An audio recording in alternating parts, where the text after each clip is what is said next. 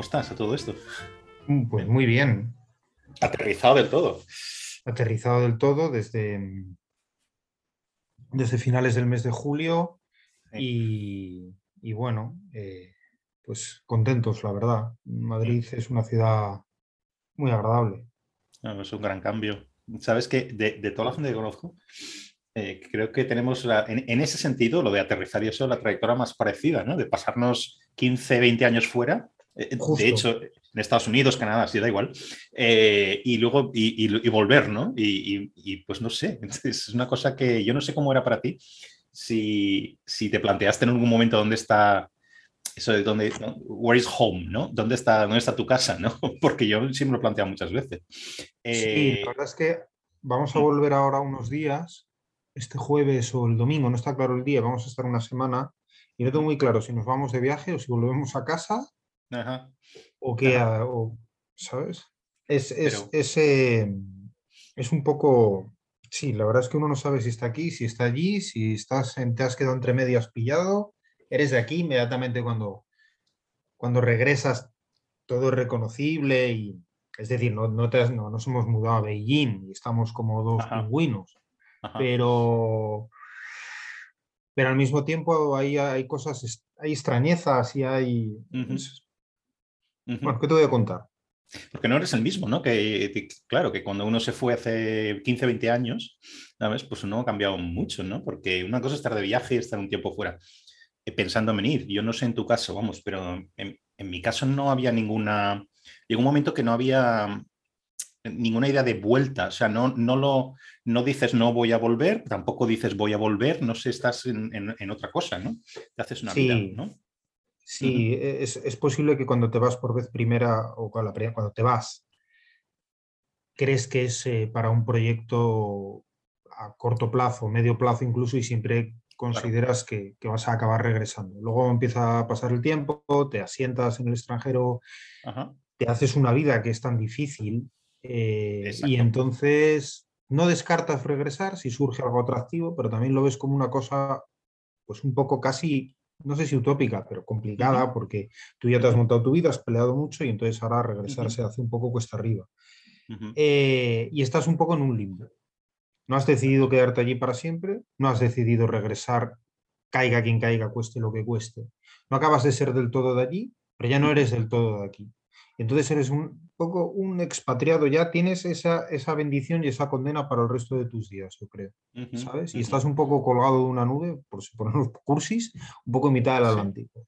Sí, sí, sí. Y luego, y luego vuelves y, te- claro, eh, por mucho que, a ver, una cosa es ir a un- volver a un sitio pequeño, otra, otra cosa es volver, por ejemplo, a una gran ciudad como Madrid, ¿no? O sea, es, es- es distinto, ¿no? Pero tus coordenadas, digamos, culturales y tal, ya están, son tal mezclote de cosas. ¿no? Que luego como que, ¿qué es eso? Es lo que tú decías, ¿no? Es- esas extrañezas, ¿no? Casi del, del día a día. Pero bueno, no sé. Hablaremos de es. esto. Pero bueno, oye, yo te iba a proponer la, la- en la conversación más des- desestructurada del mundo. Eh, Vale. Nada comparado a lo que hicimos, es como si estuviéramos tomando, literalmente creo que estamos tomando café los dos aquí, Sí, eh, pero mm, excepto las copas y, y- y todo esto, pero es más o menos como si estuviéramos charlando, eh, tomando café en un, en un- en un café, en un bar, lo que sea. ¿no? Vale. Entonces, y una segunda cosa que te, que te iba a proponer es, vamos a hablar muy poquito de política. ¿Vale? Vamos a hacernos un, un, poquito, un hueco así en, en, nuestro día a día, digamos, que estamos hiper politizados, ¿no? Por trabajo también y por intereses personales también, ¿no? Pero vamos a hacernos un hueco de una hora, una hora, algo así, ¿vale? Y hablar poquito, poquito, lo mínimo, ¿no? Al final todo es político, ya sabes, eh, Yeah. y unas cosas te llevan a las otras, ¿no? Pero vamos a hablar de otras cosas que no, que no hablamos tanto, digamos, por razones de trabajo, porque no, ¿no? sí. Eh, entonces, espero que te parezca bien, ¿vale? Este Sí, sí, planteamiento, el caos y lo otro, ¿vale? Entonces, pero sí quería empezar con una cosa eh, que no es política, pero tampoco es estas otras cosas de las que vamos a hablar, ¿no? Eh, hace eh, un par de días es una cosa sobre el periodismo, o sea, es tu oficio, ¿no? Y algo que a mí me interesa mucho, ¿no? El, el artículo de Arcadi Espada, la entrevista de, de Jorge Bustos del otro día, que creo que nos gusta mucho los dos, sé que Arcadi es amigo tuyo, ¿no? Y a mí me gustó mucho esa entrevista, ¿no? Una de las millones de cosas de las que hablaba ahí era sobre el oficio de, periodismo, ¿no? No tanto el oficio como, si quieres, la situación del periodismo, por ejemplo, en España. ¿Mm? Sí. Entonces, no era muy optimista Arcadia aquí, ¿no? Eh, hablaba de, intrusismo, hablaba de, la verdad, de los hechos, de no comprobar las cosas, habla también del consumidor de noticias, habla un montón de cosas, ¿no? Explícita e implícitamente, ¿no? ¿A ti qué te parece? Ya sé que esto podríamos estar 3.000 horas hablando, pero ¿qué te parece así un poquito para empezar en que ¿dónde estamos? ¿no? Tú que lo vives en el día a día, casi 24 horas si quieres, ¿no? Eh, ¿Dónde estamos en, el periodismo, por acotar un poquito en España? ¿no? ¿Podemos ser pues tan pesimistas o es exagerado? No, yo no creo que Arcadi sea pesimista, creo que es bastante realista. Creo que estamos en un lugar ambivalente. Es decir, hay que reconocer que los periódicos actuales son están mejor escritos, por lo menos, que los de hace 30 años. Esto cualquiera que bucee en una hemeroteca puede dar fe de ello hay un nivel de capacitación y de profesionalidad eh, inaudito. Y luego tenemos herramientas como Internet, pues que nos han facilitado mucho el trabajo. Al mismo tiempo se han abaratado. Y, lo que no cabe duda es que la conversación política y periodística en España se ha depauperado hasta unos niveles inauditos. No se trata de idealizar el pasado. Yo no estoy diciendo que a finales de los 70 y principios de los 80 la clase política y periodística española fueran todos yo qué sé, la reencarnación de Cicerón y de, de Pulitzer, pero, pero realmente el periodismo en concreto vive un momento bastante atroz en lo que tiene que ver sobre todo con el análisis y con la brutal confusión que hay entre información y opinión. Se han diluido las fronteras por razones ideológicas, por la influencia también de la posmodernidad en sus versiones más cutres que ha venido a imponer este relato según el cual la objetividad es imposible y la realidad poco menos que es algo eh, utópico e inexistente, y luego por razones económicas, los periódicos están arruinados y entonces es mucho más barato poner a un tío a escribir opinión en, su casa que a mandarle a la calle a hacer información o, reportajes, porque eso pues, se cuesta dinero, hay que pagar billetes de avión o hay que pagar billetes de autobús si me apuras y hoteles, etcétera. Hola, Julio Valdeón visita el programa de nuevo. Julio es escritor y periodista, es columnista y cronista parlamentario y escribe reportajes en La Razón y colabora con la revista FM, El Día de Valladolid y otros medios españoles. Desde 2005 hasta 2021 vivió en Nueva York, donde fue corresponsal del Mundo y de La Razón. Es autor de varias novelas y ensayos, los más recientes de los cuales son no le des más whisky a la perrita, una biografía del maestro de periodistas Raúl del Pozo y Separatistas ante los ropones, sobre el juicio en el Tribunal Supremo al levantamiento independentista. Junto a la también periodista Rebeca Argudo, se ocupa de la sección semanal de contracultura en el periódico La Razón. Hoy hemos decidido descansar de la política y hablar lo menos posible de ella. En su lugar conversaremos sobre artistas, músicos, cineastas y escritores, sobre Bob Dylan, Keith Richards, Tom Waits, sobre Woody Allen y Billy Wilder, sobre Chet Baker, sobre los estragos de la heroína y los artistas malditos, sobre autenticidad y creación y cultura con mayúsculas, y la libertad creativa tan odiada por esa neoinquisición de puritanos de andar por casa. Si sigues escuchando el episodio, esto es lo que te espera. Y si crees que vale la pena, suscríbete en YouTube, en tu app de podcast o en mi web pacoeltran.com y di cosas en las redes, pero que buenas, sobre el programa. Y ahora seguimos la conversación con Julio Valdeón. Entonces, eh, sí, yo creo que, que Arcadi no exagera. Creo que, creo que en efecto el periodismo español atraviesa un, en ese sentido un mal momento y, la prueba, por ejemplo, es el propio Arcadi Espada, que es uno de los intelectuales españoles más notables y más influyentes y brillantes de los últimos años, eh, que sin embargo, para un segmento de la población teóricamente letrado, aunque eso quizá habría que ponerlo en duda, eh, pasa por ser algo así como la, la quintesencia del pensamiento cavernícola o, qué sé yo, ¿no? O bueno, mismamente mis artículos, aunque no, no le llego ni, ¿sabes? No, tengo su altura, pero, pero, pero bueno, ya sabes, con la facilidad con la que se aplica en este país ahora un adjetivo tan, tan usado y tan ajado como facha. Entonces, claro, no hay que olvidar que Arcadi Espada, que es el autor de Raval, de Contra Cataluña, de todos aquellos libros, hubo un tiempo y esto casi es que parece que hay que contárselo a los niños para que abran los ojos, hace no tanto, hace 20 años, que en aquel periódico El País era uno de los columnistas articulistas, cronistas de referencia. ¿Ha cambiado él? No, él sigue defendiendo lo mismo que defendía entonces. Él sigue defendiendo la tercera cultura, sigue defendiendo el pensamiento ilustrado, un, optimismo ilustrado con, con fundamentos, sigue defendiendo el racionalismo, sigue defendiendo la objetividad, sigue estando del lado de las víctimas y sigue estando contra el totalitarismo. Entonces, entonces no es él el que se ha movido. Lo que se ha movido, ya digo, es el, centro de gravedad del debate periodístico español que se ha enconado de una manera soez hacia eh, el populismo y la demagogia hasta el punto de que tenemos grandes cabeceras con locutoras de radio dirigiéndolas y que, y que bueno, y que, y que tipos que eran jurados de concursos de orquestas de barra de, bar o de, orquesta de casino y de, pueblo, pues ahora eh, presentan en noticieros eh, o, espacios de análisis político en televisión como si fueran la reencarnación de Balbín.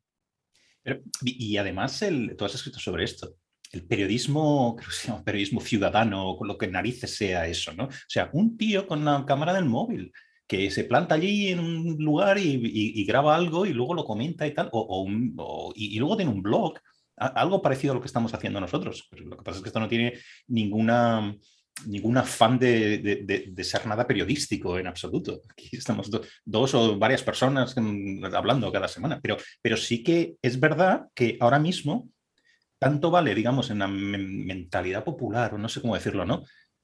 Pues un tío con una cámara y, un, blog, blog con V, digamos, y su cámara del, móvil y ya está. Esto es periodismo también. Tenemos millones de ejemplos. Gente gana trillonadas, que me parece de puta madre que las gane, ¿vale? Con, con este tipo de cosas. Pero esto no es periodismo, esto es otra cosa, ¿no? ¿No crees? O sea, en, esta situación, un Arcadi uno, no cabe, ¿no? No, no, no sé.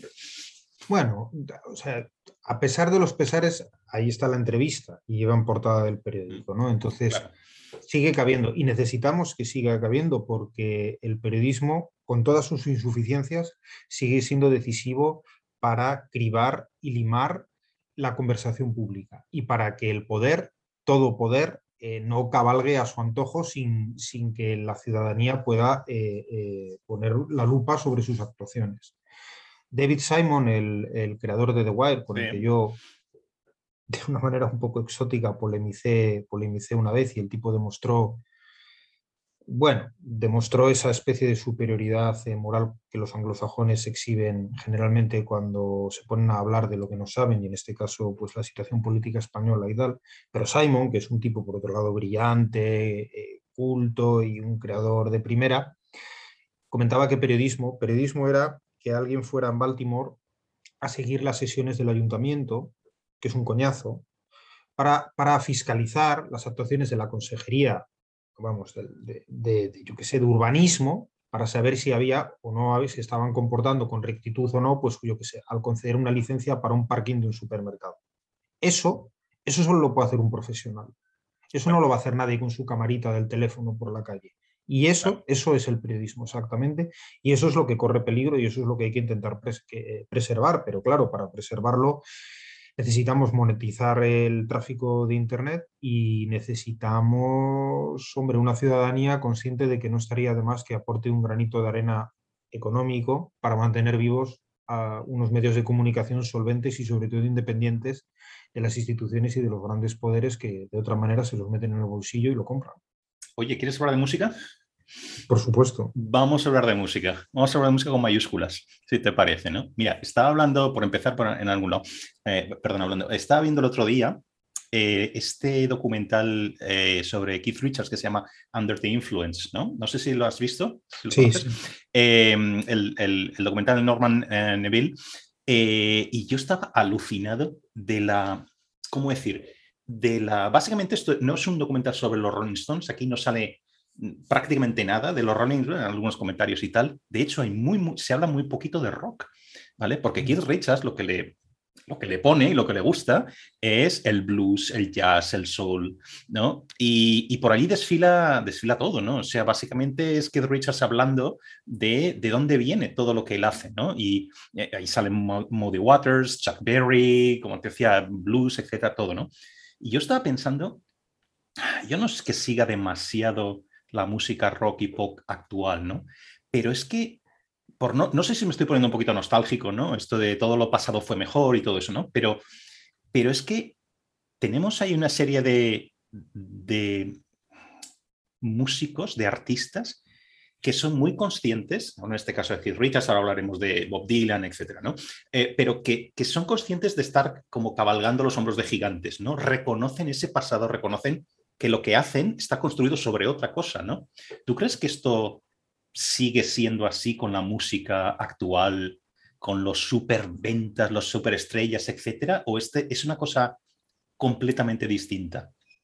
Pero yo creo que has tocado ahí varias teclas que dan para, para varios debates muy interesantes o para varias cuestiones. La primera de todas es que hay algo absolutamente milagroso en el que unos niños blanquitos de la Inglaterra de la posguerra, aquella Inglaterra destruida por, por, por, lo que fue el conflicto y, y, y muy precaria, se enamorasen de la música de unos negros de Chicago que habían emigrado con las grandes migraciones que llegan del sur de los Estados Unidos hasta las ciudades donde se estaba desarrollando la industria de la automoción, a Detroit, a Chicago, etc., se enamorasen de la música de aquellos tipos que ni siquiera en su país eran reconocidos porque los discos de blues eh, tenían la etiqueta miserable de los racial records, ¿no? discos raciales y realmente el consumo de blues en Estados Unidos estaba muy restringido a los afroamericanos. Entonces la, la gran eh, industria no tomaba nota de ellos y el gran público tampoco. Y sin embargo estos críos en Inglaterra eh, se enamoran del blues y, importan eh, el lenguaje de, de, pues, los Howling Wolf, de los Muddy Waters, de, los, de todos, del Moore James, de todos ellos, y lo hacen suyo. Eh, al mismo tiempo que, que, metabolizan, claro, la herencia de los hijos de todos estos, que son ya los Chuck Berry, eh, Jerry Lewis, y por supuesto Luis Presley, Johnny Cash, etc. Eso, por cierto, entronca con otro asunto colateral, que si quieres hablamos de ello, que es la apropiación cultural. Bendita apropiación cultural que llevó a estos niños de la posguerra anglosajones blancos, eh, londinenses y etcétera, a apropiarse del blues para germinar lo que fue el rock en Reino Unido y luego volver a hacer un viaje de ida y vuelta con lo que se llamó la invasión británica, eh, germinando también en Estados Unidos y, por cierto, reivindicando a tíos como Maddie Waters o Howling Wolf, que los propios Stones, cuando van en televisión por primera vez a Estados Unidos, dicen, no, nosotros no actuamos, sino que nos llevamos a Howling Wolf con nosotros. Entonces, Exacto. los realizadores del programa americano estaban alucinados porque no sabían quién era ese tío, pero ese tío era Howling Wolf, nada menos. ¿no? Uh -huh. eh, eso por un lado. Luego, por otro, hablas de la música... Mmm, eh, bueno, hablas no antes de, de, esta generación de gente que era muy consciente de dónde venía. Lo era, eh, pero tampoco hay que mitificar. Como, eh, eh, el grado de información que tenemos ahora no lo tuvieron ellos ni de, vamos, ni, ni por asomo. No solo ellos, hace no tanto, hace 25 años, cuando yo era adolescente, y entonces te interesabas por la música de una manera un poco fervorosa, un poquito más allá de lo que pudieran interesarse tus compañeros, pues encontrar información era algo realmente complicado. Yo me crié eché los dientes estudiándome la colección eh, que coordinó Diego Manrique de historia de la historia del rock eh, para el país, que aquello fue como mi Biblia. Y luego poco a poco pues uno iba teniendo acceso a otros textos, es verdad que ya las revistas anglosajonas llegaban con mucha más facilidad que los 60 y los 70 a España, pero, pero las cosas no eran, no eran fáciles. Entonces, si no eran fáciles entonces, imagínate en los años 50 o principios de los 60. Ahora tenemos un volumen de información brutal y hay mucha gente joven muy buena, haciendo cosas muy interesantes y que están muy, muy formados. ¿Qué sucede? Que no están en la primera línea la mayor parte de ellos. Es decir, si tú me pides ahora la lista de los 30 mejores discos publicados en Estados Unidos el año pasado, es muy posible que ninguno de ellos, no digo que a ti no te suene, pero al gran público no le suena. Y esto no es por esnovismo, sino porque la música más genuina, más original, más eh, comprometida con la música y no con los dicterios y dictados de la industria, ha pasado a las catacumbas. Eh, porque un Springsteen o un Dylan o unos Stones eran comerciales, pero no eran baratos, como dijo Manuel Vilas una vez. Es decir, eh, hubo ahí un momento, un raro momento, un mágico momento en el que una industria naciente, como era la industria del rock, eh, eh, y una generación que se está inventando aquel lenguaje del rock, pues, eh, coinciden en el mismo momento y entonces lo que sucede es que la industria no cabalga el fenómeno, sino que va un poco a rebufo de. Y entonces los músicos más creativos, más interesantes, más originales, con un discurso más potente, son además los que más influyen culturalmente y los que más venden. Y eso ahora no sucede. Ahora eh, está todo bastante más controlado. Hay fenómenos que se escapan un poco a veces al puro marketing de, chavales que tienen más que decir, pero en general lo que domina las listas y lo que llega a televisión, que es un auténtico estercolero, y a la radio, que está completamente muerta, eh, pues es lo peor. Pero no hay que engañarse, ¿eh? ya te digo que hay gente haciendo, por ejemplo, en el, en el country, que Richards en Under the Influence reivindica mucho y habla de Han Williams como una de sus influencias decisivas y habla de cómo él afina la guitarra hay muchos temas de los Stones que están afinados en una afinación especial del country que se le enseña a Graham Parsons a, a Keith Richards. Graham Parsons, que es, digamos, el inventor de este country cósmico, ¿no? que tronca con. Bueno, pues eh, e, ese country, eh, hay gente ahora mismo, mucha gente, por ejemplo, en Nashville, haciendo cosas muy interesantes. Pero si tú ves los premios de la industria de Nashville del country ahora mismo, estos chavales no están ahí. Lo que hay es una basura de country que realmente es pop, pero pop de la peor esterpe, o sea, no estamos hablando de los Beach Boys ni de Brian Wilson, que es el que domina el, pero el, digamos, el, ecosistema mediático. Pero ya te digo que hay, que hay, que hay material, material interesante. ¿Motivos para la melancolía? Pues hombre, también. ¿Alguien se está inventando cosas radicalmente nuevas? Pues posiblemente no, no como lo pudieron inventárselo los Beatles, pero tampoco en el cine. Es imposible e impensable que haya figuras ya como Renoir o como Kurosawa o como, yo qué sé, o como o como, como tantos, ¿no? Como, lo digamos ya como Eisenstein o como Lubitsch o como, en fin, no, porque el lenguaje ya está inventado, los códigos están inventados. Y música pasa un poco eso, pero hay gente, chavales, haciendo cosas muy, muy buenas y además muy, muy mestizas, porque han tenido posible, la posibilidad de acceder a una biblioteca virtual, a una discoteca virtual con Spotify, YouTube, etcétera, que nosotros, y no digamos las generaciones anteriores, era algo impensable. Y entonces eh, tienen un bagaje ciertamente pues notable y yo en principio con lo que estás diciendo discreparía un poco contigo, ¿no? Yo creo que por lo que tú estás diciendo, que tienes toda la razón respecto al acceso, etcétera, ¿no? Y eso es, es, un hecho, digamos. Eh, cuando empezamos, no sé, de adolescentes con la música y tal en España, pues realmente ya era mm, difícil encontrar revistas, ¿qué tal? Bueno, en, nuestro caso ya, ya llegaban, etcétera. Sí, pero básicamente la relación que, no que teníamos es tú tenías un amiguete en la tienda de discos que te decía, me va a llegar esto, ¿no? Y llegabas y te lo comprabas y tal. Pero lo que quiero decir, y ahora no, ahora quiero decir, ahora ni siquiera hay soportes, ¿no? Pero ahora hablaremos un poquito de esto, pero lo que yo quiero decir es que eh, incluso cuando, fíjate que hay, una, hay un momento en el documental de, Under the Influence cuando Keith Richards eh, recuerda o rememora cómo se conocen casualmente eh, Mick Jagger y él, porque los lleva, Mick Jagger llega una carpeta de un músico, ahora no recuerdo cuál era, y inmediatamente tú sabías que un tío que tiene esa música en ese momento en Inglaterra tiene que ser alguien especial, ¿no? Porque esto no llegaba, ¿no? Entonces, y en ese momento es como se, conocen, van a escuchar la música, etcétera, etcétera, y luego formarían el grupo, ¿no? Pero lo que quiero decir es que ahora, a ver qué te parece la, como, como hipótesis, digamos, pese a todo el acceso que tenemos, quiero decir, tú le das a una tecla y sabes toda la historia, lo que tú decías antes de la historia del rock, la tienes en, el en, la, en la pantalla de forma gratuita toda una cosa que ni Manrique podía imaginar cuando escribía, cuando coordinaba el libro. ¿no?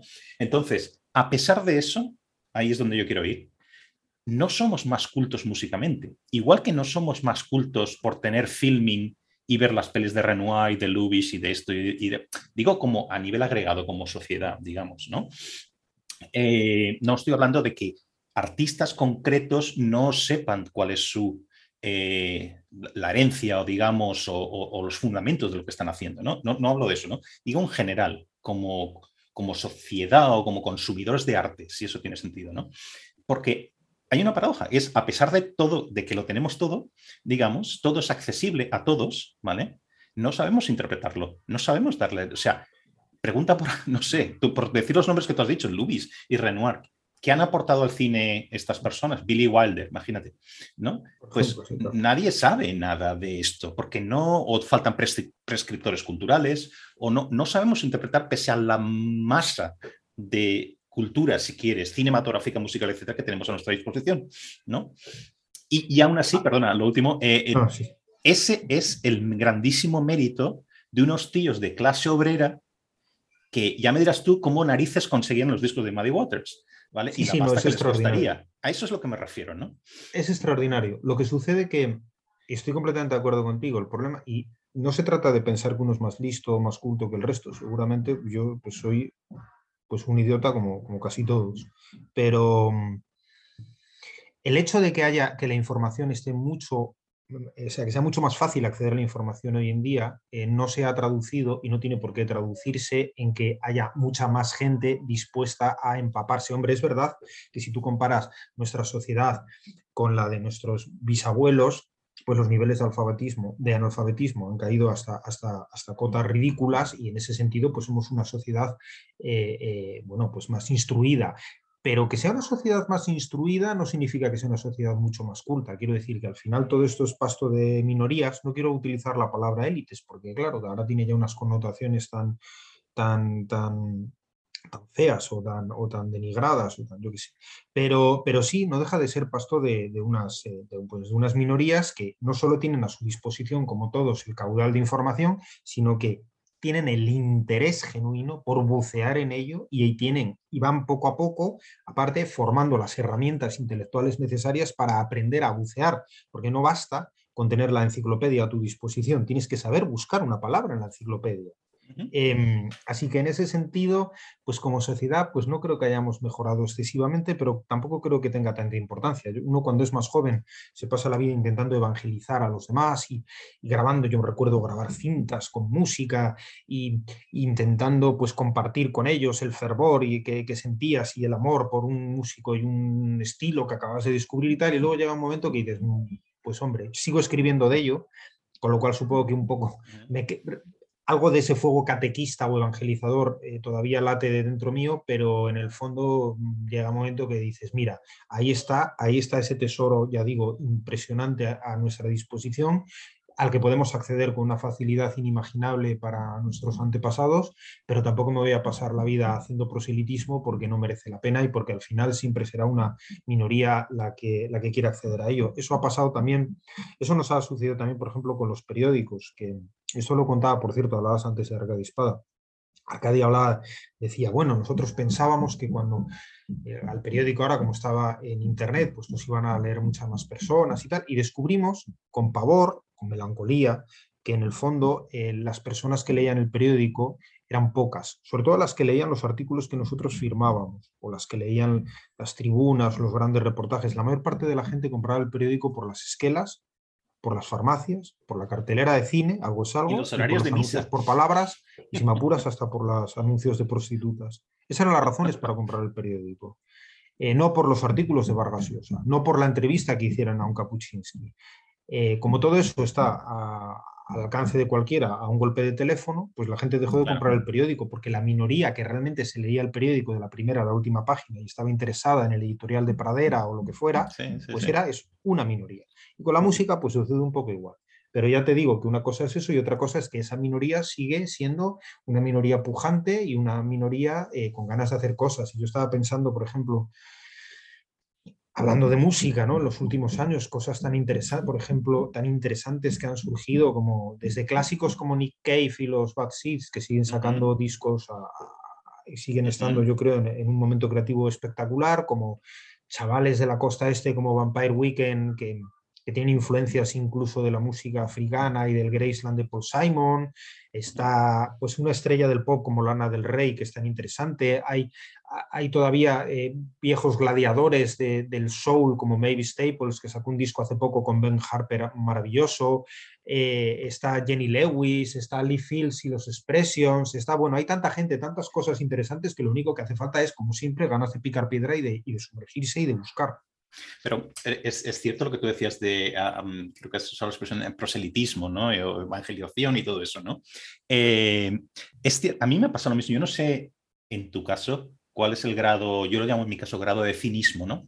Porque lo que antes para mí también era, eh, a ver, tú vas descubriendo una cosa y una cosa te lleva a la otra y, saltas de la música al cine y, de, y, de, a la literatura y todo está mezclado y, ¿no? y te creas tu, tu, tu, tu mundo, ¿no? Tu mundo cultural, ¿no? Y entonces lo que quieres es comunicarlo, no quieres como un eremita consumirlo tú solo, ¿no? Sino decir, oye, que esto es un magnífico, o escucha esto, o has visto esta peli, ¿no? Esto es, parece lo normal, ¿no?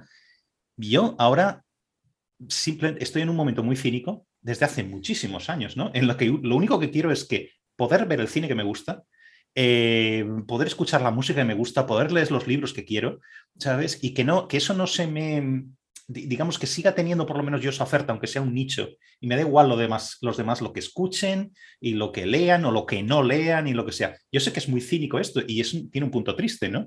Pero yo no sé si es la cuestión de la edad, no sé si esto te pasa o no, pero yo estoy ya, oye, que les den a todo el mundo, ¿no? Déjame a mí con mis pelis japonesas de culto y con mis libros de no sé cuántos y con la música que me voy encontrando por ahí.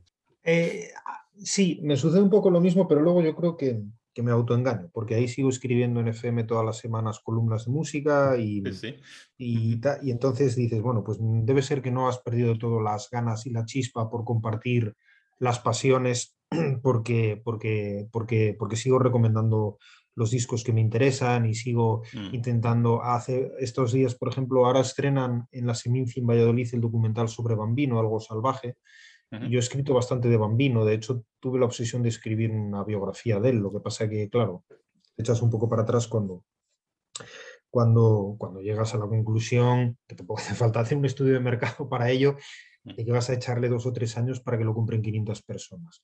Eh, pero a pesar de todo, yo he escrito bastante, por ejemplo, de Bambino, ya digo, y, y, si lo haces es porque no te basta solo con disfrutarlo, sino porque quieres que los demás, eh, que personas que estás convencido que no que no se apasionan con eso sencillamente porque no lo conocían, tengan la posibilidad de acceder a ello y de repente se encienda el interruptor, se haga la luz y digan, madre mía, qué, arte tan, tan, tan, tan arrollador y cómo conecta y cómo me enamora.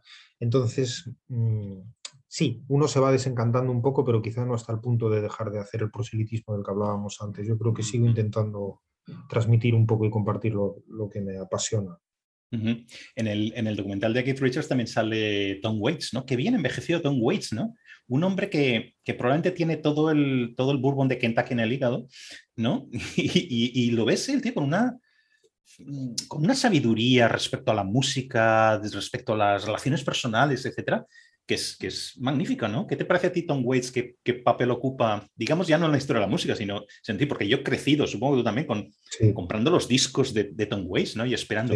Y, y, algo que también que no sé, tampoco se conoce, bueno, los que conocemos a Tom Waits, desde luego nos gusta Tom Waits, sí que lo sabemos, pero Tom Waits, además de ser un músico excepcional, es un actor magnífico. O sea, muchas de las pelis de James Jarmusch no se entienden sin, sin Tom Waits y, ¿no? En, en ellas, ¿no? Es, es magnífico sin duda, y, hasta le recuerdas eh, en, el Drácula de Coppola, en, Francis Ford Coppola. Eh, eh, sí, Tom Waits es una de esas figuras que nos ha acompañado desde pequeños.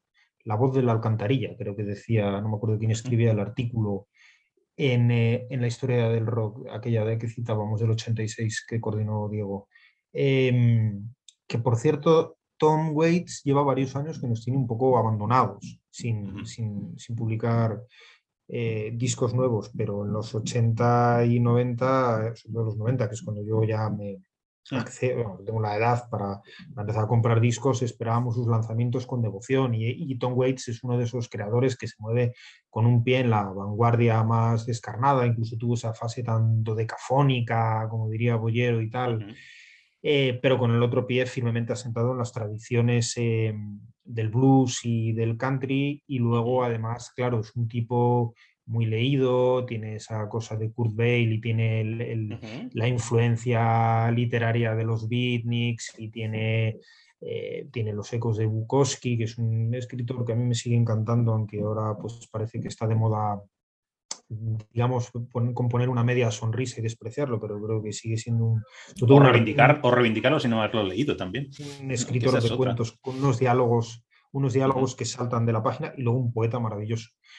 Eh, Waits tiene todo esto, tiene además la inteligencia de reconvertirse, porque no sé si recuerdas que él en los 70, digamos que no ha afinado el, personaje del lobo solitario eh, y, aullador, ¿no? Eh, y es más, eh, él, en los 70 es más un cantautor absolutamente eh, imbuido del espíritu de los quiero aquí compañía.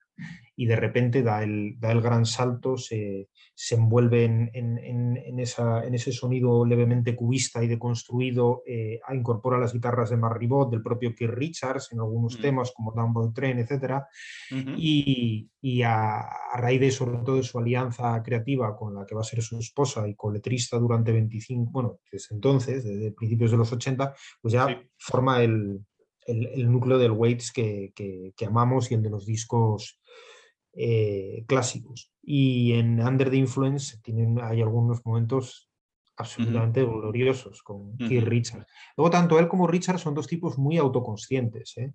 O sea, tampoco son el buen salvaje que, que lanza sus opiniones y posa delante de la cámara sin saber el efecto que eso causa. Estos tipos, y a mí me parece algo legítimo y en un artista incluso imprescindible, eh, perfilan un personaje eh, lo que pasa que ese personaje yo creo que viene de realmente de un núcleo último de, de, verdad. Y eso es lo que evita que haya que suene a impostura el ropaje con el que se viste. Y al final uno cuando escucha a Waits o escucha a Richards tiene la certidumbre de que está escuchando a alguien eh, que puede que esté actuando, pero que en el fondo te está hablando desde el pozo, desde el fondo de, su, de su ser, y no quiero ponerme místico, pero creo que eso es una clave en el arte. Tienes que tener la sensación de que el artista no te está chuleando, no te está vendiendo un producto como si fuera un vendedor de Biblias. Eh, y es una sensación, la de la autenticidad, entre comillas, que es un concepto siempre inquietante, pero que uno eh, cree, yo creo que salta a la vista y salta eh, cuando está delante de los discos de estos dos o cuando les escucha. ahora hablamos un poquito de esto, de, de, esta autenticidad, que también, también me gustaría escuchar lo que, eh, lo que piensas de esto, ¿no? Oye, Bob Dylan, que ya sé que para ti es una cumbre, ¿no? De la, del arte, ¿no? También, también estaba, en, este caso, viéndolo por segunda vez, el, no sé si conoces el documental, otro documental del de Scorsese, el, Scorsese tiene varios documentales sobre Dylan, el último creo que fue el Rolling Thunder Review, ¿no? Aquel de, no sé si conoces este, vale, eh, sobre la gira Rolling Thunder en, creo que eran 75, por ahí mitad de los 70, de Bob Dylan, que aquello una especie de eh, ¿cómo, decirlo? Como una especie de... Empieza el tío con uno en, el, documental con un, en un autobús. La verdad es que el, documental es totalmente distinto al anterior, ¿eh? al que estamos hablando de, Keith Richards, porque es una especie de collage. Va pegando cosas ¿vale? y va dejando hablar a la gente que aparece por allí, ¿no? Pero tú ves que empiezan en un autobús, la mitad del autobús está lleno con la gente que está, la, la banda, y Bob Dylan conduciendo el autobús, un autobús de estos de school bus americanos, ¿no? Y van recogiendo gente ¿no? Pero qué gente recogen, ¿no? Y incorporándonos al tour, que es un tour inacabable, ¿no? Eh, allí está Allen, Ginsberg, Patti Smith, eh, Sam Shepard aparece por allí también. Eh, hablan continuamente, está como flotando por el espíritu de Jack Kerouac palabras mayores, ¿no? John Baez se incorpora, Sharon Stone, esto no lo sabía, ¿no? Eh, Johnny Mitchell, o sea, todos como una especie de arrastrados por una especie de imán, que es en el centro de todo está Bob Dylan, ¿no? Y este es el tour, ¿no? A mí me cuesta mucho, no sé a ti, pero hacer o buscar un equivalente en nuestros días de algo que fuera esto. Quiero decir, lo mejor de lo mejor en la música del momento y lo mejor en lo mejor en el activismo, pero bien entendido, no el activismo que tenemos ahora, digamos, por causas muy concretas, ¿vale? Eh, gente muy leída, gente que te imagina, estos hippies están todo el día pasados de LSD, bueno, pues, pues no, ¿no? Gente muy articulada a la hora de hablar, de expresar sus, eh, lo, que piensan de la sociedad americana, del mundo, ¿no? ¿Qué sería el equivalente a una cosa así eh, en nuestros días? A mí me cuesta pensarlo, me cuesta imaginarlo. No, sí, bueno, lo que pasa es que buscar un equivalente a, Bob Dylan es como intentar encontrar un equivalente a John Ford o a Charles Chaplin o, o a Picasso o, si me apuras, a Albert Einstein. Quiero decir, son figuras titánicas y tampoco pueden surgir tantas en cada siglo. Eh, a veces nos obsesionamos, el nuevo Dylan, el nuevo... No, es imposible, es imposible, es que no hay, o sea, no, no, la humanidad da grandes frutos y ha dado grandes personajes, pero no, eh, no puede darlos a, a, la velocidad suficiente como para que haya un Dylan o tres o cuatro Dylans cada década. Dicho esto, Scorsese tiene dos documentales sobre Bob Dylan. Tiene No Direction Home, exacto. en el que eh, yo creo que hace un trabajo estupendo, pero un trabajo básicamente de montaje, porque como sabes, las entrevistas de No Direction Home estaban todas hechas eh, las había hecho el manager de, de Bob Dylan, el manager actual, bueno, que lleva desde el 78. Em, a Scorsese le dan esto y Scorsese con esa capacidad maravillosa que tiene para montar, él con Telma, eh, con, su, montadora de siempre, pues hacen una virguería basándose en las entrevistas que les dan y en, eh, los... Em, y en, y en, digamos, y en outtakes, o sea, en tomas eh, descartadas, etcétera, de Don't Look Back y de Eat the Document, los dos documentales clásicos de mediados de los 60 sobre, sobre Bob Dylan. Pero la Rolling Thunder, el documental de hace dos años, bueno, y es magnífico, no, no, Direction Home, es un documental magnífico, magnífico, aunque yo siempre he tenido un poco el dolor de que London Blonde eh, queda un poco eh, no, no se incide bien en la grabación, en la gestación de este disco, eh, queda un poco así como perdido al final del, documental, cuando es de la trilogía eléctrica, quizá la, la obra mayúscula, bueno, la, verdad es que los tres son mayúsculos, pero es la culminación de todo, pero con todo no, no es un documental extraordinario. la Rolling Thunder yo eh, recuerdo que lo vi en el, el, día que se estrenó ahí en, en unos cines en el Lincoln Center en Nueva York y salí deslumbrado porque el material con el que cuenta es absolutamente descomunal. O sea, el Dylan en directo de la gira del 75 y el 76, aunque él se centra en el 75, la primera parte de la Rolling Thunder, es quizá el Dylan en directo más espectacular que ha habido nunca, de voz, de, proyección, de, todo. Es, el, es un Dylan absolutamente apoteósico, aunque habrá quien discute y diga que en el 78 en la gira de Las Vegas y sobre todo en el 79-80 hasta el 81-81 con las, con las giras eh, cristianas, es verdad que también hay un, hay, es un Dylan absolutamente extraordinario en directo, pero bueno, el Dylan del 70, mediados de los 70 es, es apoteósico y además viene de, grabar uno de sus discos mm, claves, que es eh, on the Tracks, y Desire, poco después, que bueno, es inferior, pero no deja de ser un disco fantástico. Eh, el problema es que Scorsese no, es decir, en, esta, en este documental se, ha puesto, se nos ha puesto artista y no le ha bastado con disponer del material fabuloso que tenía a su disposición, sino que ha jugado con ello y ha jugado con la complicidad del propio Dylan, que supongo que se encogería de hombros y le diría lo que te dé la gana, porque ese es el grado de implicación de Bob en este tipo de, artefactos. Eh, y entonces mezcla realidad y ficción. Por ejemplo, Sharon Stone es mentira, no estuvo en, no, no, no, se lo inventan para el docu.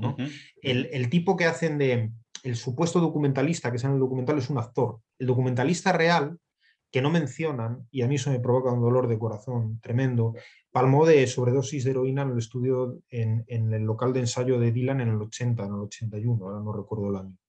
Em, ¿Por qué hacen esto? Bueno, porque se recrean un poco en la leyenda y en el juego del, falso documental, y esto es verdad, y esto es mentira, y este es el mito de Dylan. Lo que pasa que también lo hacen porque esa gira es una gira muy dolorosa para Dylan. Es una gira en la que la presencia de la cocaína fue eh, suprema, es una gira en la que su matrimonio se está, está reventando a pedazos en directo, entre otras cosas por las infidelidades continuas de Dylan.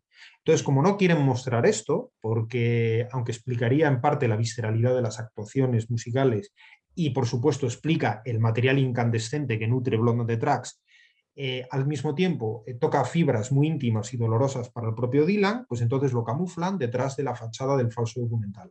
Y yo, que conozco por las biografías, por yo que sé, por, el libro, por ejemplo, perdona que salga de plan, por la biografía maravillosa de Clinton Hailing, eh, los capítulos que dedica a, la Rolling Thunder son, son tremendos. Cuando uno conoce un poco la historia, te da mucha rabia que no te cuenten lo que realmente pasó, para montarte una especie de docu eh, como aquella cosa, aquella chorrada que hizo Évole con lo del 23F. Porque a mí esos juegos posmodernos, teniendo una realidad histórica tan interesante, pues me parece, me parece que pierden, que es una manera miserable de perder un material de primera categoría, porque las actuaciones musicales son tan impresionantes. Son impresionantes. es algo increíble y no solo por parte de Dylan. Hay un momento con Johnny Mitchell que están, yo no sé si es con Roger McQueen, los tres tocando la guitarra mientras Johnny Mitchell canta y te quedas, o sea, realmente hipnotizado y hechizado. Y luego sí, la Rolling Thunder es una gira fantástica porque Dylan tiene esta ensoñación de montar una gira, eh, porque él venía de la gira con The Band del año anterior, que es una gira que es el reencuentro con The Band, que es una gira que tiene un éxito descomunal, es su regreso a los escenarios desde que había desaparecido en el 66 con el accidente de motocicleta y posiblemente también para quitarse de la adicción a la heroína, que él siempre ha negado, pero que es más que probable que tuviera en aquel momento ya las anfetaminas. Entonces él tiene un, hiato, un periodo del 66 al 73, 74 que no actúa en directo, se reúne con The Band, graban el, famoso disco eh, eh, el disco juntos, que es un disco menor pero notable, se van de gira y hacen una gira muy mm, que no tiene nada que ver con la del 66, una gira muy ordenada, muy controlada, tocando los éxitos, una gira muy profesional. Y luego, al año siguiente, Bob, eh, digamos que decide hacer todo lo contrario. Entonces monta esta especie de caravana del circo, de gitanos, con lo un poco sacada como de la película de Todd Browning, Freaks, ¿no? Y entonces van de ciudad en ciudad, montan la caravana, no se anuncian que van a actuar muchas veces, sobre todo en los primeros conciertos, y tiene algo a la gente en la calle. esas imágenes por ahí, ¿no? Sí, sí, y esas imágenes cuando están ensayando en un hogar de la tercera edad. Sí. La cosa más surreal y maravillosa que te puedas imaginar eh, la gira fue increíble. La gira, por cierto, ya te digo que está dividida en dos. Hay una primera parte en el 75, que es esta, y luego la del 76, que es mucho más amarga, mucho más visceral y mucho más dolorosa, porque ahí sí que la presencia de la coca y la destrucción del matrimonio ya son irreparables, y que esa sí que dejó un directo directo del año 76, que ahora no me viene el título a la cabeza, eh, pero que está por todavía, está por sacar unas bootleg series de ella y está por hacerse un documental de esa parte de la gira que es también notable, notable, muy notable. Yo no sé si te gusta el jazz, yo soy un verdadero fanático del jazz, ¿vale? Y esto parece que vaya hoy de documentales y músicos, ¿no? Pero es, hay otro documental, este es de hace, de hace tiempo, el documental es el de Bruce Weber, ¿vale? Se llama Let's Get, Lost, es el documental sobre Chet Baker. ¿no? Para mí Chet Baker es la cumbre de las, de las cumbres ¿no? en, en, jazz, ¿no? pero también es, eh, para mí, ya que decía, hablabas antes de autenticidad, este documental de Bruce Weber, no demasiado conocido, difícil de encontrar, eh, está retratando un tipo que no tiene ni un solo gramo de mentira. O sea, básicamente Chet Baker eh, digamos, por el, por en el documental pasa, aparte de Chet Baker, que está absolutamente destrozado, eh, destrozado por, por, por, la, por la heroína, digamos, porque pasa a todas sus familias, o sea, se casó 500.000 veces, todos sus hijos, etcétera, están, pasan por el documental. No sé cómo lo hace, pero lo reúne a todos, ¿no? Eh, o sea, el, eh, Bruce Weber, ¿no? Y ves primero que era un tipo que era el peor padre que podía haber, no porque fue una persona malvada y nada, sino porque era pasaba absolutamente de la familia, ¿no? Entonces, este hombre tenía su, realmente con que estaba, estaba casado con la música y con el arte. Y, y, luego le ponía los cuernos a la música y al arte con la heroína, por decirlo así. Esas eran las pasiones que tenía, ¿no? Eh, y entonces, donde yo voy es, es, vaya tipo terrible, vaya, qué autodestructivo, pero qué grandísimo artista, qué grandísimo artista. Y esto lo hemos hablado en otras ocasiones, tú y yo. ¿Por qué exigimos que los artistas sean siempre buenas personas, para darles el marchamo este de, sí, realmente era un músico genial, era un artista genial. Pues no, aquí tienes un tipo al que nadie querría como padre, casi ni como vecino, digamos, ni casi como amigo, pero vaya cumbre del arte que, es, que, que representaba, ¿no? Pues exigimos ese plus de bondad a los artistas. Bueno, yo no, desde luego, pero exigimos eso porque parece que ya no nos basta con ser analfabetos, sino que además tenemos que hacer, eh, eh, tenemos que, llevarlo por delante hasta las últimas consecuencias, porque cualquiera que conozca mínimamente la historia del arte y las biografías de los artistas más interesantes sabrá que muchas veces no han sido tipos recomendables pero por la sencilla razón de que un experto en fontanería o un buen arquitecto tampoco tiene por qué ser un estupendo padre de familia o el mejor amigo que puedas buscar. Hay una confusión notable, aunque inevitable, dada la, dada la cercanía que uno acaba teniendo con sus artistas favoritos, que parece que te hablan de alguna forma, porque han puesto banda sonora a tu vida porque te conmocionan con sus textos o con sus películas, hay una confusión que puede llevar a pensar a determinadas personas a creer que porque esos tipos han sido capaces de dar con unas teclas creativas que resuenan de una manera muy violenta y muy potente y muy conmovedora dentro tuyo, podrían ser perfectamente tus mejores amigos, tus compañeros, tu madre, tu padre o tu hermano querido. Y no necesariamente. De hecho, pues no hace falta ser muy lince para darse cuenta de que muchas veces el gran arte viene de un fondo y de un pozo de convulsión y de, y de zozobra y de dolor poco compatible con lo que normalmente esperamos que tenga nuestra vida cotidiana, ¿no? que le pedimos seguridad y le pedimos eh, eh, pues cariño y, algo más, más tibio y más controlado. Así que, bueno, es algo muy de la cosa esta de las neomonjas y los neocuras que nos están asolando y que no dejan de ser las neomonjas y curas de antaño, las monjas y curas antaño, pero con otras sotanas y otros hábitos. Se han quitado el hábito religioso y ahora tienen, digamos, una, un hábito laico, pero, pero, pero siguen pidiendo lo mismo que pedían cuando entonces, que son vidas ejemplares a gente que no tiene por qué tener vidas ejemplares porque nos da su arte. Punto. No tienen que darnos nada más allá de eso. Para eso ya tenemos a nuestro círculo íntimo. Y cualquiera que escriba eh, y que estudie un poco hasta las trayectorias de esta gente o que, por ejemplo, te acerques a algunos de ellos porque les tienes que entrevistar, descubres muchas veces que es mejor separar la obra que admiras del tipo, porque el tipo te puede decepcionar. ¿Por qué no? Es que el artista eh, es artista en lo suyo, no en todos los ámbitos de la vida. Y luego, bueno, cuando dices que la cumbre del jazz es Chet Baker, Miles te mataría. O Miles Davis. Es una, cumbre, Miles. Mm. No, no, sí, a mí me parece maravilloso. es una cumbre compartida, es compartida, caben muchos ahí. Sí, sí, sí. Sí, sí, mm. pero, pero Miles te mataría porque él sostenía que Chet le había robado el fraseo y la, y la, y la, dulzura melódica en el toque y tal. La verdad es que Chet Baker es una figura trágica, como tantos otros ilustres heroinómanos, y es un tipo el que es, obviamente, creo que lo has clavado, lo único que le interesaba su arte y en los ratos eh, libres la heroína o viceversa, porque yo me con la heroína, que es la heroína la que domina y en los ratos libres tocas la trompeta poco más. A Picasso solo le interesaba, como decía el otro, su pintura y su polla. Y es así. ¿Y qué vamos a hacer? Y eh, luego es verdad que ha habido otros artistas, digamos, que son más articulados y son más eh, convencionales en su vida, digamos, privada.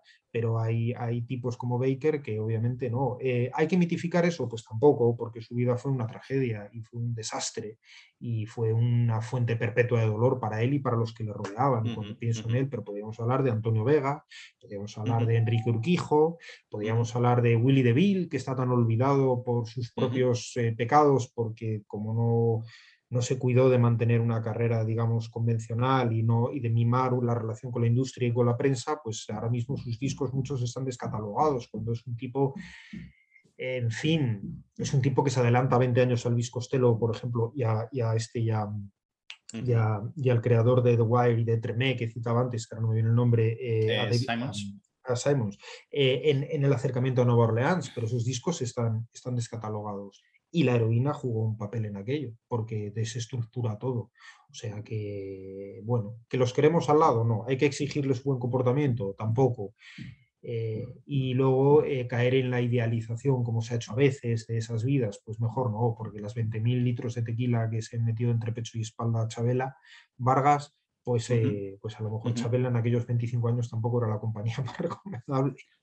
Claro, pero la cosa, la cosa está que, lo que nos atrae de los, de los artistas es lo, que, es lo que nos ofrecen, lo que ellos crean, que traen al mundo, no si, Si, llevan a los hijos a los Boy Scouts. Quiero decir que, que y, eso me lleva a otra, otra cosa, ¿no? Que es esta cosa que ya no escuchas nunca, que es el mal, malditismo, se dice en español, el, maldito, ¿no? Que esto se aplica no solo a, músicos, se aplica a cineastas y a escritores y tal, el maldito, ¿no?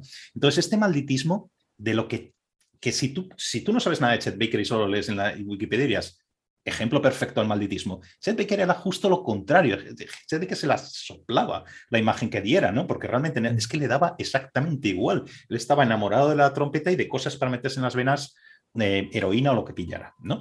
Eh, entonces, este malditismo, ¿tú crees que sigue existiendo o ya se fue en los 80, en los 70, etcétera, desapareció, ¿no? ¿Y qué papel jugaba esto, ¿no? O si sigue existiendo, es más bien una cosa de postureo, es una cosa que hablando de la, el ser auténticos, ¿no? Que, que estamos diciendo antes, ¿no? O sea, sigue existiendo esto, ha desaparecido, ha sido sustituido por otra cosa. Bueno, sigue existiendo artistas con una aura de malditos. Es verdad que somos en ese sentido, yo creo que las nuevas generaciones son más sanas, entre comillas, de lo que fuimos nosotros, que teníamos muy mitificado todo aquello, ¿sabes? Decía Umbral en Lorca Poeta Maldito, teorizaba sobre el malditismo. Recuerdo el libro este, yo creo que es del 68 de Umbral, es un ensayo muy notable. Y él contaba, él explica que, que, el artista maldito, por lo menos según él, teoriza que el artista maldito es un artista que trabaja, es una fuerza centrípeda, que trabaja contra la sociedad. Es, un artista mm, que no intenta vender su producto a la sociedad, sino que al contrario hace una obra que discute los fundamentos más esenciales del contrato social, de alguna forma. Baker y otros no sé si llegaban a tanto en ese sentido, pero desde luego sus vidas fueron un contraejemplo de lo que la sociedad generalmente demanda a los contribuyentes y a los ciudadanos repito que eso no es algo que haya que mm, aplaudir, tampoco que condenar, pero sí que es cierto que ese modelo, ese molde de artista a contracorriente incluso de sí mismo, es algo que ha caído más en desuso. Pero tampoco sé si conviene mirarlo con demasiada nostalgia, porque al final tipos a los que amábamos en la distancia y que nos dejaron obras a las que debemos tantas horas de placer y de gozo, nos dejaron seguramente prematuramente, antes de tiempo, eh, precisamente por aquellos demonios de aquellas ediciones. Otra cosa es preguntarse y es legítimo si nos habrían dejado esas obras si no hubieran tenido precisamente esa puerta que daba a un patio trasero lleno de demonios. Así que supongo que son eh, contradicciones un mm. poco irresolubles. Lo que pasa es que también eh, el, riesgo es el contrario, estoy totalmente de acuerdo con, lo que estás diciendo, ¿no? Esta época de lo que tú llamabas antes, como decías, neomonjas o no sé qué, este puritanismo de ahora, que todo hay que pasarlo como si fuera por, un, eh, por un desinfectante, ¿no? Todo, todo súper higiénico, ¿no? O sea, con los criterios de ahora de, de la cancelación, digamos, ¿eh? que hay una parte de los activistas, pero hay una parte muy grande también de, la, de las corporaciones que no se van a arriesgar a, absolutamente nada porque detrás está el público, están cuatro activistas. Entonces, de, una forma u otra tienes cancelación por todos lados. Todo tiene que ser biografías perfectas. Em, claro, con estos criterios, la mitad de lo que hablamos antes de la historia del rock de los, de los artistas, hasta los años 80, no existirían. O sea, no, habrían grabado nada todo el panorama. Y espérate cuando descubran lo que follaban. Espérate que descubran lo que follaban todos aquellos. Ahí va, porque. No, va a quedar, no van a dejar títere con cabeza. Claro, Sex, Drugs and Rock and Roll era literalmente así, ¿no? O sea, y, y, todo el panorama del jazz es que no, no había nadie en los 60. No había nadie que no se estuviera metiendo hasta arriba absolutamente. Es que es difícil por cada Leonard Cohen digamos, ¿no? Se conoce la historia, que en el apogeo de su carrera se retira a un, a un, a un, eh, monasterio. Este, un monasterio budista allí por el norte de California, ¿vale? Y, periódicamente vuelve allí y se pasa años meditando en silencio y tal. Por cada biografía sí que hay. Ah, eh, es que tienes el 99,9% de otros que están, que son lo peor de lo peor en el sexo, en las drogas y en cualquier vicio que haya, ¿no? Los demonios que tú decías. Y Cohen, y Cohen tuvo una relación muy intensa con, con el alcohol. Él, en la gira del 88, en la gira de I'm Your Man, se liquidaba dos botellas de vino antes de salir al escenario. Dos botellas de un Borgoña carísimo, de 300 pavos la botella, pero salía bastante perjudicado a cantar ya.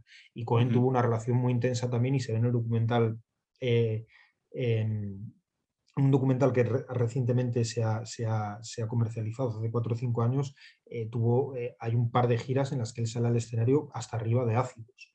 Eh, o sea que, y cuidado, y luego la relación de Cohen con, el sexo femenino que fue muy intensa. Es decir, que Cohen también es una figura. De hecho, cuando ha salido el último disco de Cohen, Thanks for the Dance, que realmente es el hijo el que, el que acaba montando las canciones, yo leí alguna reseña, alguna review, alguna crítica en, no sé si eran The Guardian o eh, en, algún periódico británico, una chica, una, una, periodista, que le afea un poco los versos cuando dice Cohen en el último disco, tengo, tengo, un, tengo un coño en la cocina y una pantera en el jardín o, o, al revés, dice, y entonces eso le parece ya misoginia, machismo y tal, y dije, tate, falta, es el que nos faltaba, Cohen es el, siguiente en la lista a quemar en la hoguera. Así que espérate a que descubran cómo eran las, lo, que se hacía en los camerinos en los 80 y hasta bien entrado en los 90 eh, por los rockeros, pero no solo de allí, también de aquí. ¿eh? No cambio de tercio, pero ya que estamos hablando de estas historias, de la sanitización, la cancelación, ¿tú crees que vamos a ver alguna otra obra de Woody Allen que nos gusta tanto a los dos, o, ya ha caído, ya ha caído totalmente. Quiero decir, porque para mí la, cuestión de Woody ya no es tanto un ejemplo de cancelación al uso, como hablamos de ella, de activistas y no sé qué, no sé cuántos, ¿no? Sino que literalmente apunta a, una cosa, la expresión no es mía, pero esto del capitalismo moral que habrás oído, ¿no? Es decir, las corporaciones, las, las de, todo tipo, lo que hacen, van con la calculadora. Su, moral compass, su, ¿cómo se llama esto? El, su código moral, digamos, es una calculadora. Es cuánto pierdo mm, no contratando, anulando el contrato, cancelando, etcétera, o ignorando, ¿vale? ¿Cuánto pierdo en mi cuenta de beneficios frente a sacar este tío y arriesgarme a que me hagan un boicot en los cines o en, en lo que sea, ¿no? Entonces, ya no es tanto el activismo, ¿no? Porque Woody Allen se la sopla todo esto bien soplado, ¿no? Pero quiero decir, para mí es una pena porque Woody Allen, hablando de cumbres, como decías, también está en la cumbre. De nuevo, para que no me digas nada, la cumbre donde caben tan Billy, Wilder y caben 500 sí, sí, más. pero es que me ha gustado y quería decirlo, ¿no? Entonces, ¿cómo estamos? Yo quiero ver más pelis de Woody Allen. pues lo tienes difícil. Lo tienes difícil porque, bueno, lo de Woody Allen, el otro día entrevistaba, charlaba, entrevisté a Carlos Bollero y me decía, yo lo comparto totalmente, lo de Woody Allen es una canallada. Lo que le han hecho es una cosa absolutamente miserable. Porque no es ni siquiera que Woody Allen le declarase inocente. Es que no hubo ocasión de declararle inocente. Porque después de una investigación de seis meses de la policía, de los servicios sociales, y del hospital de New Haven, especializado precisamente en delitos sexuales contra la infancia, que es el hospital puntero en Estados Unidos en este tipo de delitos, todos coinciden en que o la niña se inventa la acusación o la madre la engaña para que se lo invente o lo más probable una combinación de los dos.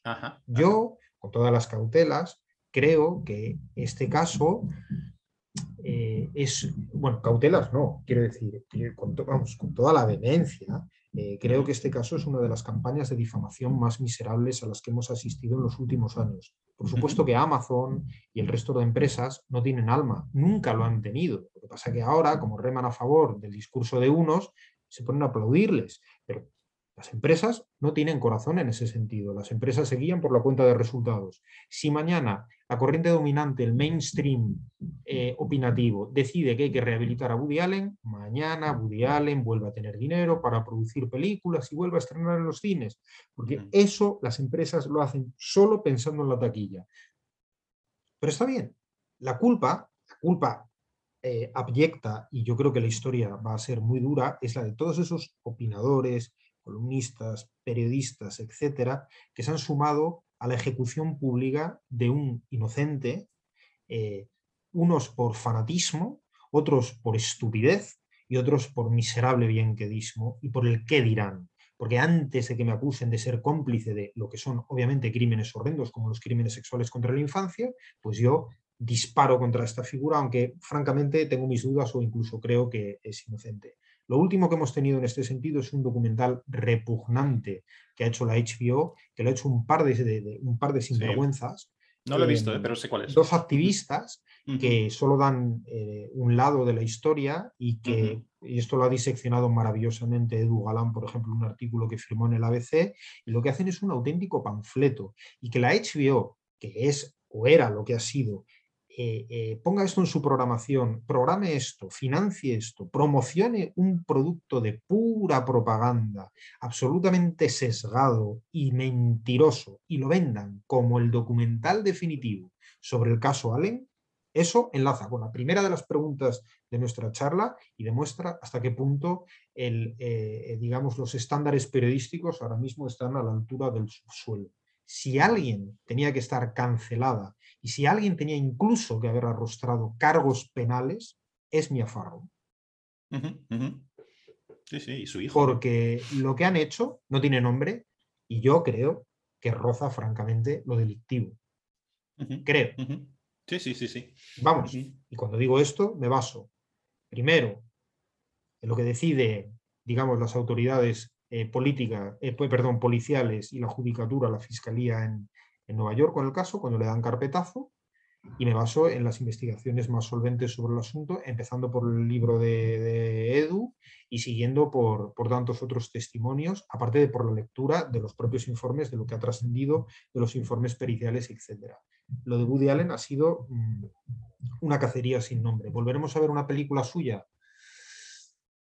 Pues yo tengo mis dudas, eh, porque hay que estar en Estados Unidos para darse cuenta hasta qué punto el clima está completamente sesgado en su contra. Mm. Eh, la reseña, las memorias, no sé si has tenido ocasión de leer Sí, sí, las, libro sí, de sí, memorias, claro, claro. están muy bien. Of Nothing. Es un libro maravilloso, sobre todo en, en su parte primera, cuando habla de la infancia, juventud, es, tiene mucho el espíritu, como me decía Bollero, y es verdad, de días de radio, Eso es, Es lo que te iba a decir ahora mismo. es Es que lo estás leyendo es días de radio. Total. ¿verdad? Sí, sí, sí. Sí, sí, total. pero, pero yo recuerdo la reseña del Washington Post y la caradura que hacía el artículo decía, bueno, la única virtud de este libro es que si te quedas sin papel higiénico en casa puedes utilizar sus páginas para limpiarte. Eso en el Washington Post. A ese nivel bajuno, soez, miserable y cobarde han llegado los medios de comunicación en el caso Y la, de del, Woody Allen. y la del New York Times, ¿eh? La del New York Times era también, lo ponían, lo ponían, pero, fa- pero fatal. son, unos, pero fatal. son unos sinvergüenzas. Lo que han hecho con. Allen es un crimen, pero la historia yo creo que va a ser bastante duro con, con ellos, porque aunque no es verdad que la historia se mueva con ese movimiento pendular que nos gusta creer, sobre todo cuando las cosas se ponen muy mal, nos agarramos a eso para intentar creer en que mejorarán. Sí creo que en general hemos ido, ha habido un progreso en el perímetro del humano y en lo civilizatorio y que este, este periodo de la historia quiero creer que no sé en cuánto tiempo, pero este tipo de actitudes y de corrientes serán vistos como lo que son, es decir, fanatismo eh, ideológico de la peor calaña y se volverá a reivindicar la obra de Woody Allen, que es uno de los grandes directores de nuestro tiempo, además de un hombre inocente. Em, Aquí no sé si vamos a coincidir tanto, porque yo sé que no, el, el, el género este del stand-up com- stand-up comedians, los, los em, Sí. ¿cómo se dice? Los, los cómicos, ¿no? Los cómicos de, Sí, de sí. club, ¿no? Que eh, esto no, no, no es tan, no es tan, em, digamos, no estás tan detrás de esto, ¿no? Pero, pero a mí es algo que es un género, un tipo de género, los stand-up comedians americanos, eh, que, y en general anglosajones, ¿no? Que yo me he aficionado muy recientemente, digamos, pero casi he entrado ahí como una fe de converso, ¿no? Eh, cómicos siempre ha habido, ¿no? Entonces, la cuestión ahora es que se junta, digamos, es como el fuego y la gasolina, ¿no? Se junta con estos tiempos que estamos hablando del puritanismo, de la cancelación, etc. Y para mí, pues, vamos, y esto está, los cómicos de club, digamos, están en el punto de mira de todos los activistas, de los puritanos, etc. ¿Y por qué? Yo creo que es muy evidente, ¿no? Para mí, no sé, quizás es una exageración, pero es lo que yo pienso, el último reducto, ya que ahora estamos hablando de Woody Allen, etc., ¿no? El último reducto de la libertad, de verdad, es uno de los últimos, no el último, pero está en esos clubs, casi clubs de jazz, cochambrosos o no, etcétera, con humo, etcétera, con el tío o la tía con un micrófono, diciendo lo que le pasa por la cabeza sin ningún tipo de límite, digamos, ¿no? Porque sabes que cuando le preguntas a un humorista cuál es el límite del humor, y ahora podemos hablar de esto si quieres, ¿no? Dice que no hay límites. Es decir, tú puedes hacer el, un, chiste sobre tu abuela que acaba de morir, la acabas de enterrar hace dos minutos, digamos, ya puedes estar haciendo un chiste, ¿no? Y esto es algo que de una forma u otra eh, te van a estar diciendo todos los, todos los, los, los cómicos, ¿no? Entonces, supongo que estás al tanto de la polémica, la última polémica, Sí. mañana será otra, la de David, Dave Chappelle, ¿no? que es el, em, el cómico este americano, afroamericano, que tiene, eh, ha sacado ahora un especial para Netflix, porque Netflix al final se convierte, las plataformas se convierten un poco también en el reducto de, mm, digamos, donde ellos pueden prosperar también, ¿no? Si es realmente bueno, pues, pues firman un contrato muy lucrativo con, con plataformas como ha sido el caso de Dave Chappelle, ¿no? Que ya era muy conocido antes, etcétera, ¿no? Pero entonces se aplica también a Ricky Gervais, Ali Wong, todo- todos estos, ¿no? Bien. Bueno, pues en The Closer, que es, personalmente me parece, y yo me partía durante hora y media, vamos, es, una salvajada donde se mete con judíos, gays, lesbianas, trans, los pobres, los ricos, los blancos, los negros, todos, ¿vale? Sé que no deja títere con cabeza, ¿no? Sin embargo, los activistas trans lo que han hecho ha sido coger esa parte eh, con ciertas bromas y acusar a Dave Chappelle de transfóbico, ¿vale? Sorpresa, sorpresa, ¿no? Entonces, de hecho, hace, hace dos días también hubo una, eh, una protesta de empleados de Netflix que lo que pretendían es que este hombre, pues que Netflix, su propia empresa, digamos, rescindiera el contrato con este hombre y dejara de emitir su, su, su, su show, ¿no? Eh, entonces, no sé qué piensas tú un poco de todo esto, ¿no? De el tiempo que vivimos sobre esto, ¿no? Es que eso llevamos desde los tiempos de los tiempos de Lenny Bruce. Mm, es que estaba pensando en Lenny Bruce. Lenny Bruce fue Lenny Bruce que los niños no sabrán quién es, pero fue un cómico estadounidense de primera magnitud y una figura esencial en la contracultura eh, en los 60, eh, Lenny Bruce fue eh, acusado y juzgado varias veces por cargos de obscenidad. Entraba y salía de la cárcel más que, yo qué sé, no sé. la, mitad de su vida la pasó en la cárcel. Sí, sí, entonces le acusaba de obscenidad. ¿Quién le acusaba de obscenidad? Pues le acusaba de obscenidad, pues las jerarquías eclesiásticas y, y los, digamos, los, los, sectores más puritanos y reaccionarios de la sociedad estadounidense de la época. ¿Qué ha mutado de entonces ahora? Pues que la antorcha ha pasado de manos de aquellos que tampoco es que se nos hayan hecho demasiado tolerantes, porque eh, todos los años intentan, por ejemplo, sacar, digamos, digamos, los sectores más reaccionarios en ese sentido, conservadores, religiosos, etcétera, en Estados Unidos, intentan sacar de las bibliotecas infantiles de los colegios libros que dicen que hacen apología de la homosexualidad, etcétera, etcétera. O sea que tampoco es que hayan mejorado excesivamente, pero la antorcha, digamos, más vedente y furibunda lo ha conseguido ahora, digamos, la izquierda. La izquierda en deriva reaccionaria como ha escrito magníficamente eh, nuestro querido y admirado Félix Ovejero. Entonces, esta izquierda, en el fondo, hace y reproduce los mismos comportamientos censores y reivindica el bozal, igual que el cardenal Spengler y compañía, en los 60 en los Estados Unidos contra Lenny Bruce, igual que en su momento intentan cepillarse Lolita de Nabokov o que procesan a Allen Ginsberg por eh, obscenidad y no sé si también blasfemia por aullido. Eh, las persecuciones contra Henry Miller, eh, Jean Genet y todos los demás se reproducen una y otra vez en nuestros tiempos por gente que, y este es el colmo de la, de la paradoja y lo que a uno le provoca una tristeza insondable, por gente que encima cree reivindicar los valores ilustrados, progresistas, eh, tolerantes, humanistas y etcétera pero no, están en la trinchera de la reacción, están en la trinchera de la caverna. Entonces, lo que le ha pasado a este hombre con Netflix y todos estos ofendiditos de su propia empresa que piden cancelar a los cómicos o a los músicos o a los intelectuales que sostienen cosas eh, que les ofenden, pues es eh, pues otra vuelta de tuerca en este movimiento absolutamente salvaje y fanático de este talibanato que, va arreciando en nuestras sociedades. Y que haríamos muy mal en confiarnos y, decir, bueno, no es para tanto, eh, las figuras a las que han cancelado son cuatro, eh, tampoco exageréis, porque, eh, porque este tipo de fenómenos eh, han llegado para quedarse de momento y porque tienen una fuerza cultural impresionante, muy notable. Estamos hablando de, de, campañas de acoso y derribo de gente como yo que sé, la directora de opinión del New York Times, que acabó dimitiendo asqueada porque había publicado el artículo de un congresista eh, o senador, no recuerdo ahora, republicano, que escribió cosas que por lo visto ofendían a parte de la redacción del periódico. Señores, pero es que para eso se escribe en las tribunas, para ofender en el mejor sentido, es decir, para provocar intelectualmente, para discutir tus puntos de vista, para ponerte un poco en el brete de tener que examinar a la mejor luz aquellas convicciones que crees más sólidas, contraponerlas a las de los otros y intentar remar hacia lo que eh, sea eh, pues la, la, verdad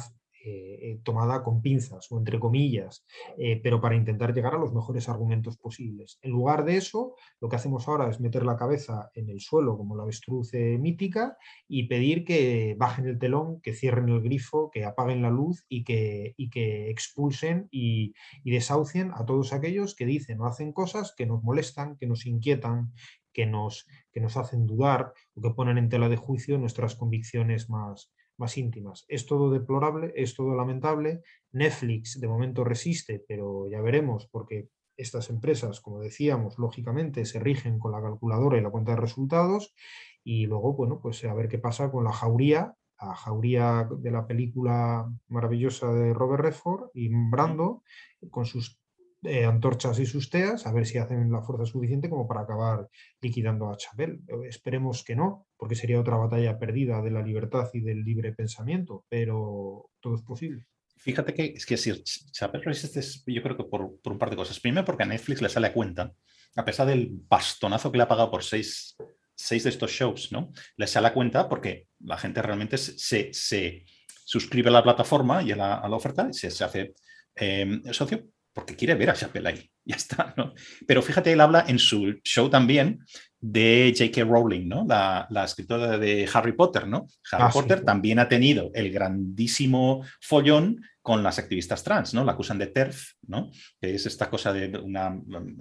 quien odia a, los, a, los, a las personas trans, ¿no?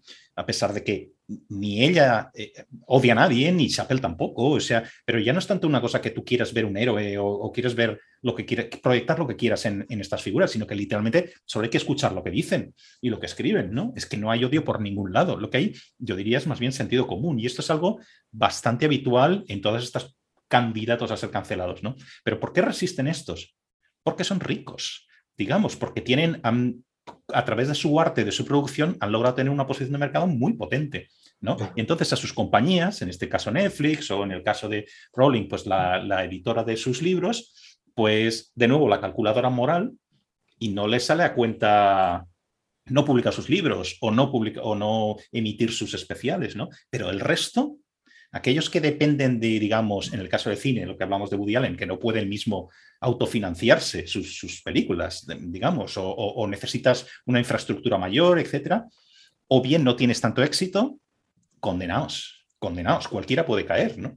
Sí, sí, sí. Eh, es que hay una, hay una confusión notable en este sentido. Se nos dice que bueno, que estas grandes figuras son demasiado grandes para caer, aunque es verdad que han intentado cepillarse a, Camille Paglia, han intentado cepillarse a Richard Dawkins, nada menos, a, a Ian Hersey, a, bueno, por supuesto, a Pinker, con aquella carta lamentable de los 750.000 lingüistas de cuarta categoría, eh, pero ojo, ojo, porque no solo caen es verdad, y es verdad que ha caído alguna figura muy notable como Woody Allen, pero no son solo los Stan eh, por ejemplo, eh, al que despiden del Philadelphia Inquirer, no solo eh, Jen Bennett en el New York Times, que le liquidan por, publicar aquel artículo, o la editora de Variety, eh, sino también todos aquellos casos de gente eh, mucho más eh, frágil porque es culturalmente menos, eh, está menos reconocida, porque vende menos, porque, porque no tiene, digamos, una carrera detrás capaz de mantenerle, todos aquellos casos de gente que ha sido efectivamente triturada y que será triturada por, por, estos movimientos. Y ahí sí que hay un problema muy grande, porque ya no se trata de la gran figura Chappelle con sus seis especiales en Netflix, sino hablamos de ese chico que empieza a escribir en un periódico local, hablamos de ese eh, cineasta o esa cineasta joven. Esos, esos son los que van a tenerlo cada vez más difícil. Y eso va a llevar a una cosa espantosa que es la autocensura. Bueno, ya está llevando la autocensura. Ya está ya está. La censura, por supuesto, que es la que ejerce esta gente, pero para evitarte problemas, para evitarte que te caiga encima eh, esta cosa siniestra, eh, pues la gente empieza a cortarse. Empieza a cortarse eh, por miedo a los nuevos tribunales de la Inquisición. Y los que más se cortan y más se reprimen y más se van a autocensurar son precisamente las personas con una voz menos fuerte. por ellos, y aunque solo fuera por ellos, habría que plantar cara a toda esta gentuza y a todo este movimiento represivo por todas estas voces más débiles que van a verse coartadas, que van a verse emasculadas y capadas y que no van a ser capaces de desarrollar con plenitud su discurso por el terror y el pavor a la, a la banda de pirañas que acechan en Internet, husmeando los cáteres, las braguetas y los discursos para sacar la guadoña y cortarte el cuello en nombre de, de la justicia, del bien, de la paz y de todos otros valores que en sus manos no dejan de ser eslóganes absolutamente prostituidos de la manera más miserable posible. Yo, lo pensaba eh, eh, eh, viendo, lo del, escuchando lo que dice Chappelle, ¿no? que no aceptemos la corrección política, que no aceptemos toda esta cosa tan, este puritanismo pesimista horroroso, ¿vale? Y, falta de humor. Es que yo, llevo un tiempo diciendo esto, ¿no? Pero así como antes dividíamos a la gente si es más de izquierdas, más de derechas o más no sé cuántos, yo creo que ahora el, el, criterio, para mí, por lo menos, es la cuestión del humor. Esta persona parece no tener sentido del humor fuera. Porque si una persona no tiene humor, ya te está diciendo muchísimas cosas, ¿no? Si no sabe reírse de las cosas, tomarse las cosas menos, de forma menos solemne, digamos, y sobre todo uno reírse de uno mismo, ahí hay algo que para mí por lo menos no funciona, hay algo de mal, ¿no? Pero bueno, eh, otra cosa que, yo pensaba es, es, el hecho de que no aceptemos todos estos postulados de la corrección política, es que no significa tampoco que queramos volver a una vida tradicional, con unos roles, hasta los estos de la familia de siempre, donde cada uno tiene su papel y no puede salirse de ahí, eh, donde no se aceptan estilos de vida que no sean eh, el mayoritario, digamos, nadie, no, que no te interese, que no quieras saber nada de la corrección política y te parece una cosa desastrosa, no quiere decir que no aceptes que las personas trans no pueden ser discriminadas, que no, mm, o sea, todo este tipo de historias, para nada. Y yo creo que ahí es donde se equivocan estos compañeros de viaje, que a mí me parece muy incómodo y muy irritante tener, en este caso, que son, por ejemplo, los populistas de derechas, ¿no? Que quieren volver a una cosa, a una cosa muy, muy tradicional, en este sentido casi tópico, digamos, eh, no sé, uno escucha escucha cualquier, por no decir nombres, pero vamos, cualquier partido populista de derechas en, en Urban, España tenemos uno, por ejemplo, y lo escuchas sobre eh, decir el valor de la caza y de los toros y de la religión, que me parece todo estupendo, pero que, esto no, no puede conformar una cultura para todos, mayoritaria. ¿no? y hegemónica, por lo menos para mí no puede conformarla. ¿Vale? Lo que yo estoy diciendo es que yo lo que no quiero saber es nada de estas nuevas inquisiciones, no que no esté aceptando la multiplicidad y la pluralidad de estilos de vida y más que saldrán en el futuro, ¿no? es, que, no dejamos de creer en Dios para acabar creyendo en otros dioses. Y no nos pusimos en contra de la Inquisición para acabar aceptando y jaleando otras Inquisiciones. Entonces, es verdad que hay un peligro, que es que a veces claro, cuando denuncias estos comportamientos de los que hablamos y estas corrientes ideológicas, te caen tantos golpes que te puedas ir encanallando, encabronando de alguna manera, y entonces acabes virando hacia, hacia el otro lado, al lado oscuro. Pero eso es una tentación que hay que combatir con todos los medios. Hay que estar con la ilustración, hay que estar con la democracia, con la tolerancia en el mejor sentido de la palabra y con la libertad. Entonces, no se trata de reivindicar casposas imágenes de una familia periclitada como si fuera una postal de Mad Men del año 54. No, no, no, no, no, en absoluto. Lo que se trata es que, igual que aquellos querían imponer contra todo eh, eh, impulso humano una visión absolutamente unívoca de la felicidad, de la familia, del pensamiento y etcétera, y había que rebelarse contra ello en nombre de la libertad, eh, igual que esos intentaban imponer aquello, ahora hay otros que intentan imponer otros modelos unívocos y otras formas de pensar eh, absolutamente eh, impermeables a la disidencia.